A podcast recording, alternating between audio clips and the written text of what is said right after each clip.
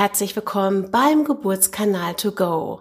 Mit diesem Podcast begleite ich dich ein Stück auf deinem selbstbestimmten und selbstwirksamen Weg in ein optimales Geburtserlebnis. Mein Name ist Dorin Knapp. Ich bin Hebamme und Fachexpertin für Geburtspsychologie. Und heute gehen wir einen Schritt weiter in diesem großen Thema Kaiserschnitt. Letztens ging es um die Einführung mit einem Blick auf das große Thema und heute geht es um die Durchführung eines Kaiserschnitts. Es gibt zwei Wege, die zu einem Kaiserschnitt führen. Der erste Weg ist, er stellt sich schon eine medizinische Indikation heraus in der Schwangerschaft. Also es macht das ein Geburtsende absehbar und auch planbar. Oder der andere Weg ist, es zeigt sich vieles unter der Geburt. Die Geburt ist gestartet und plötzlich tritt irgendwas auf, wo gehandelt werden muss. Eine absehbare Indikation wäre zum Beispiel, wenn der Mutterkuchen den Muttermund bedeckt und so gesehen vor dem vorangehenden Teil des Kindes, also dem Köpfchen oder dem Popo, vorangeht. Und es wird dann eine problematische Situation eintreten, wenn der Muttermund sich dann öffnet und die zentrale Versorgungsstation des Kindes dem Baby vorausgeht. Dann ist eine optimale Versorgung nicht mehr gewährleistet. Eine weitere Indikation wäre zum Beispiel, wenn dein Kind auch überhaupt keinen Bezug hat zum Becken. Also es hat sich so komisch eingestellt, dass zum Beispiel der Schlüssel nicht ins Schloss passt und ähm, es auch schon abzusehen ist, dass es schwierig wird. Zum Beispiel bei einer Querlage. Dein Kind liegt seit Wochen beziehungsweise seit Monaten quer im Bauch. Es hat sich dort eingenistet und egal was versucht wurde, es bleibt an dieser Stelle. Das wäre zum Beispiel auch eine absolute Indikation, einen Kaiserschnitt durchzuführen. Eine reine Beckenendlage, also wo dein Baby mit dem Popo nach unten sitzt, und die Füße als Klappmesser nach oben gerichtet sind, ist keine eindeutige Indikation für einen Kaiserschnitt. Mittlerweile kommt man davon ab. Es ist einfach nur eine andere Position, die dein Kind eingenommen hat. Und es kann mit dem Popo genauso geboren werden wie ganz klar mit dem Köpfchen. Es hat sich einfach nur umgedreht. Aber auch da gibt es viele Unterstufen, ähm, zu einer sogenannten Beckenendlage, zu einer Steißlage, dass zum Beispiel auch mal das Füßchen unten sein könnte oder ein Teil des, des Knies äh, zu tasten ist, was vieles dann wieder unmöglich macht. Früher war es gang und gäbe vor 200 Jahren und heute ist es aber auch so, dass man Respekt vor solchen seltenen Geburtsereignissen hat.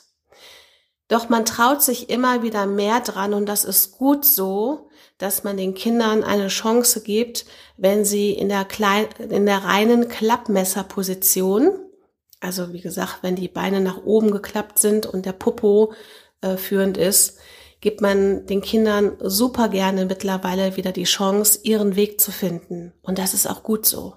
Ich bin wirklich davon überzeugt, dass nichts dem Zufall überlassen ist, sondern dass diese Position, die dein Baby gewählt hat, aus seinem Innersten entstanden ist, aus seinem innersten Gefühl heraus. Wir reden sehr oft von kognitiven Denken, so, na ja, was hat er sich dabei gedacht? Und wie denkt er dabei? Nur Kinder können nicht denken, sie fühlen. Und es wird einen Grund haben, weshalb sie diese Position eingenommen haben. Es gibt aber auch den anderen Weg, der sich erst in einem Geburtsprozess zeigt. Zum Beispiel, wenn der Muttermund sich nicht öffnet. Du hast Wehen, die Herztöne sind super, die Hebammenkollegin hat schon alles getan, damit der Muttermund sich öffnet, damit du unterstützt bist, damit Entspannung eintritt. Aber irgendwie tut sich nichts. Und auch Hebammen kommen dann an ihre Grenzen, um weiter zu handeln und manchmal bleibt nur der eine Weg und das ist der Weg des Kaiserschnitts. Ein weiterer Grund ist zum Beispiel, der Muttermund ist auf und dein Baby rutscht nicht auf seiner Geburtsrutsche. Wie du schon im Podcast davor gehört hast, in Anführungsstrichen hast du deine Arbeit getan, in Anführungsstrichen, und jetzt ist dein Baby gefragt. Aber hm, wo hakt's denn jetzt? Was ist der Grund, weshalb dein Baby jetzt nicht rutscht? Häufig zeigt sich das erst im Nachhinein, woran es lag und manchmal wissen wir es aber auch nicht. Und häufig zeigt sich auch erst während der ganzen Geburt, dass es vielleicht auch für dein Baby zu viel ist und die Herztöne schlecht werden.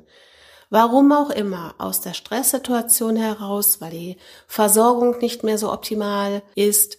Es zeigt sich vieles erst dann in dieser Situation. Und schlechte Herztöne sind nicht gleich schlechte Herztöne. Es gibt auch gewisse Stresssituationen, die für dein Baby völlig in Ordnung sind, aber einen gewissen Stress zeigen, so wie es bei uns Erwachsenen ja auch ist. Stress bedeutet ja nicht gleich, dass es uns krank macht, sondern Stress kann uns auch in gewisser Weise auch motivieren, weiterzumachen.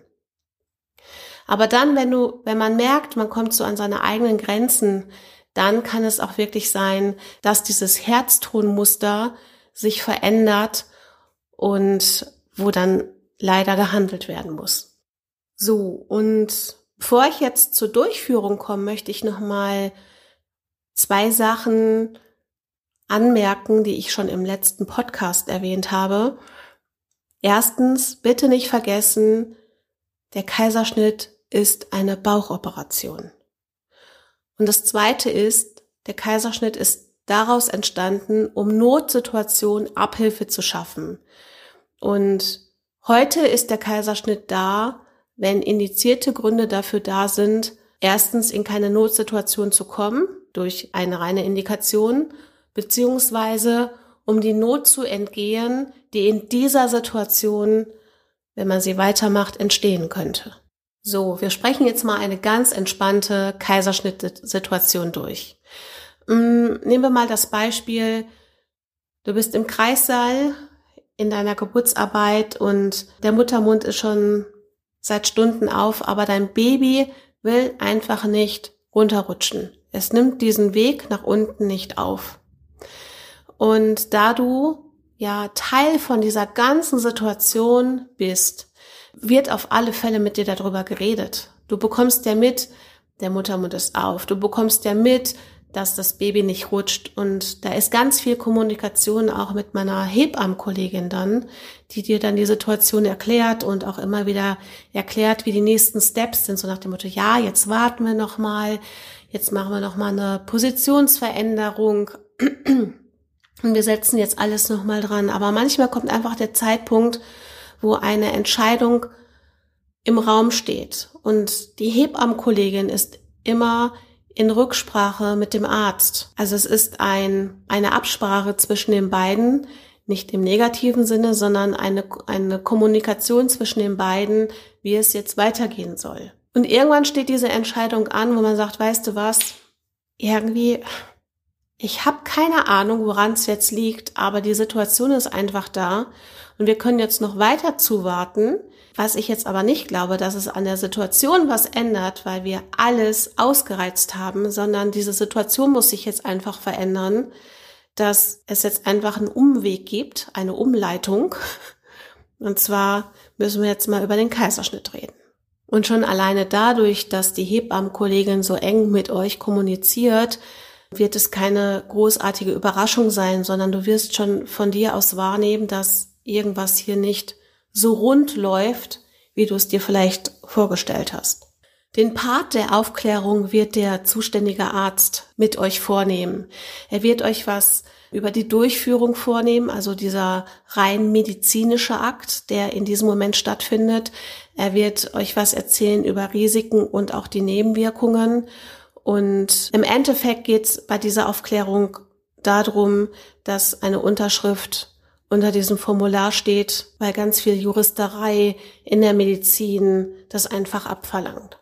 Die zuständige Hebamme wird schon mal das sogenannte Babytaxi entweder fertig machen. Das ist so eine kleine Einheit, wo alle notwendigen Sachen für eine Erstversorgung parat sind und auch vorrätig sind. Oder wenn ihr in einem Haus mit Kinderklinik entbindet, dann werden die zuständigen Kollegen, also die Kinderärzte und Assistenten dazu gerufen, damit man sich vor Ort im Operationssaal trifft. Gemeinsam geht's dann Richtung Operationssaal. Das ist in jedem Haus unterschiedlich. Manchmal muss man noch mal einen Aufzug nehmen, manchmal muss man das Bett mit dir schiebend in einen anderen Gang schieben. Manchmal ist aber auch der Operationssaal direkt im Kreissaal mit angebunden. Und dort wirst du dem zuständigen Operationsteam übergeben. Die sind meistens in grün angezogen, haben grünes Häubchen auf, haben grünen Mundschutz auf, so wie das immer im OPs und auch in Fernsehen aussieht. Und du kommst auf, ja, auf so ein anderes Operationsbett. Und auf diesem Operationsbett schieben sie dich dann quasi in ein, in den zuständigen Operationssaal.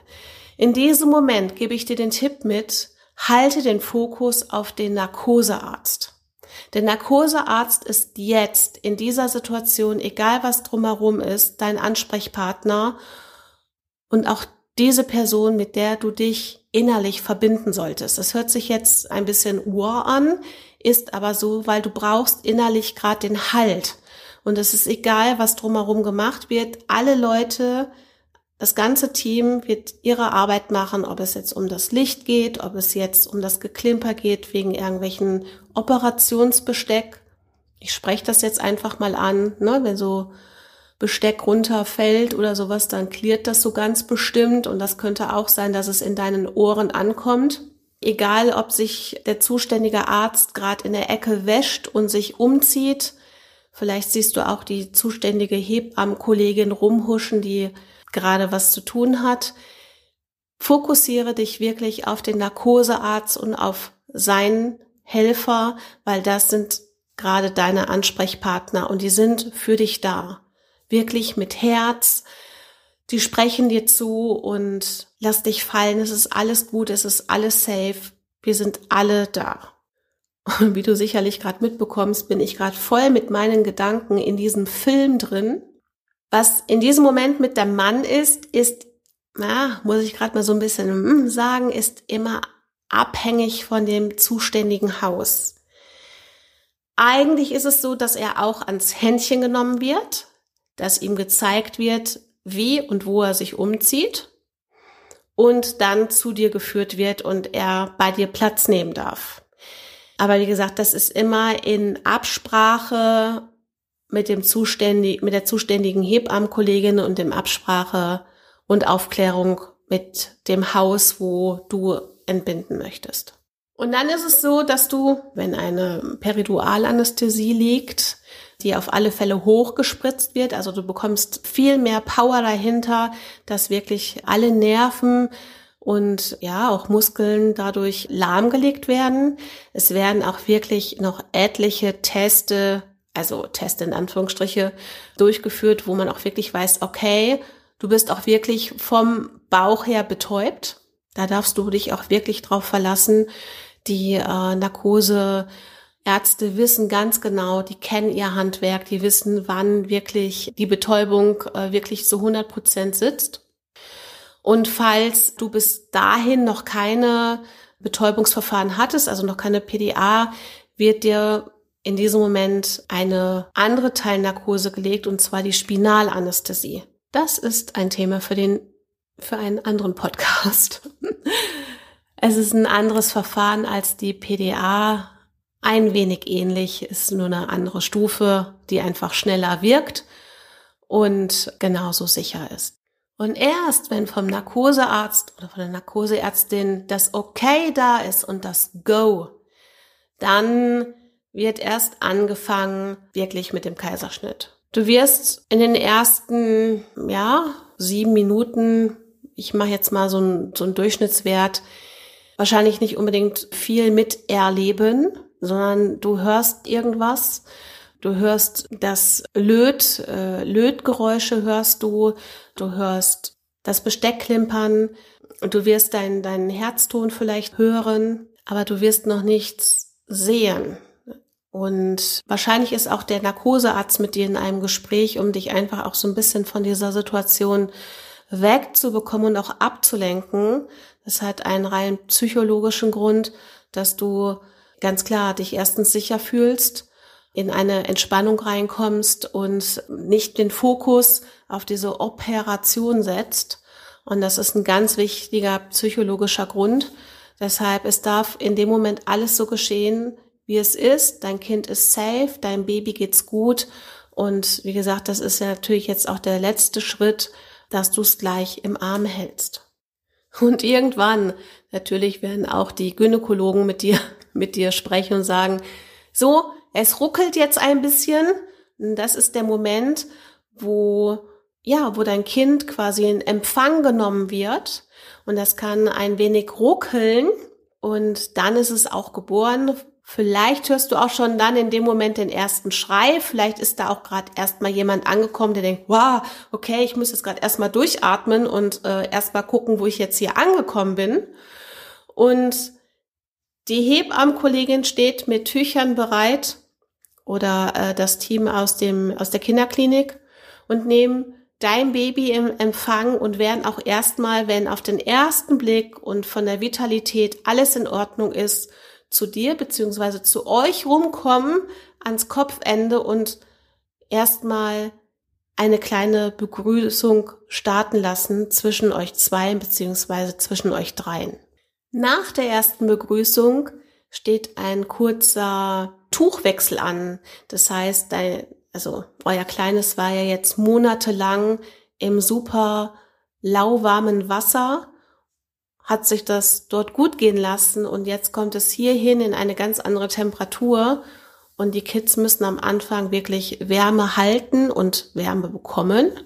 Und da steht, wie gesagt, dieser Tuchwechsel an, dass es einfach nochmal neue frische Tücher gibt, wo auch der Kinderarzt oder die Kollegin, die Hebammenkollegin nochmal kurz auf euer Baby schauen, ob wirklich in dem ersten Moment alles okay ist, mit der Atmung her. Wahrscheinlich regt sich da eh gerade einer auf und sagt, oh, das ist ja hier ganz anders, als wie ich es mir vielleicht vorgestellt habe. Und werden dann in warmen Tüchern gepackt und dann ist auch wirklich euer Kleines bei euch. Es wird in den Arm des Vaters gegeben oder sogar im allerbesten Fall sogar auf den Bauch von dir gelegt, um das erste Bonding stattfinden zu lassen. Man versucht trotzdem in diesen ganzen Operationsatmosphäre, ich sage das jetzt einfach mal so, oder OP-Atmosphäre, trotzdem das Gefühl von, von Wärme, von Ruhe, ja, auch von einer gewissen Erleichterung mitschwingen zu lassen, weil einfach die Situation nochmal eine andere ist als ganz klar im Kreissaal, aber für dich auch nochmal eine hoffentlich erleichternde Situation ist, dass alles gut ist. Und während ihr euch kennenlernt und neugierige Blicke da sind oder ganz, ganz viel vom Geburtserleben erzählt wird von eurem Baby, wird natürlich in dem Moment auch nochmal dein Bauch geschlossen. Das ist eine Sache, das dauert auch nicht lange. Im Endeffekt äh, dauert dieses ganze Prozedere vom Kaiserschnitt von Anfang bis Ende im Schnitt im Schnitt ungefähr eine halbe Stunde. Und anschließend ist es so, wenn, ähm, wenn du wieder in deinem Bett bist, geht's wieder zurück in die Beobachtung der Kreissaalkollegin. Das heißt, ihr seid noch einige Zeit in Kreissaalatmosphäre, wo es wirklich ums Bonding geht, wo es darum geht, ums erste Anlegen, die erste, das erste Kolostrum abzutrinken, zur Ruhe zu kommen, erstmal auch vieles sacken zu lassen damit ihr dann im nächsten Step entspannt auf Station gehen könnt, um erstmal wirklich auf Erden anzukommen. Uh, so wie du merkst, ist das ganz schön viel. In der Situation wirst du es wahrscheinlich ganz anders wahrnehmen als das, was du jetzt hörst. Weil du musst immer denken, das, was du hier in Podcasts, im Internet, von Freunden, von wo auch immer erfährst, es sind erstens Erfahrungshaltungen von anderen und zweitens, was du jetzt gerade machst, ist Wissen füttern. Also du, du fütterst gerade dein, dein Kopf mit Wissen. Deine Erfahrung wird eine ganz, ganz andere sein. Ja, und das ist ja auch das Spannende zwischen Wissen und Erfahrung machen. Und trotzdem darfst du da ganz gelassen sein, weil, wie gesagt, auch das, was du gerade in den Vorstellungen hast, wird im Endeffekt als Ergebnis ganz anders rauskommen. So, meine Lieben, das war der Teil, die Durchführung eines Kaiserschnitts. Mir kommt immer wieder hoch, mach dir nicht so viele Gedanken. Es ist alles gut, es ist alles safe und es wird alles für dich und für dein Kind gemacht, damit ihr wunderbar und entspannt ins Elternwerden starten könnt. Und auf diesem Wege wünsche ich dir eine super Woche mit entspannten Gedanken. Genieße dein Bauchstreicheln und bis ganz bald. Deine Doreen.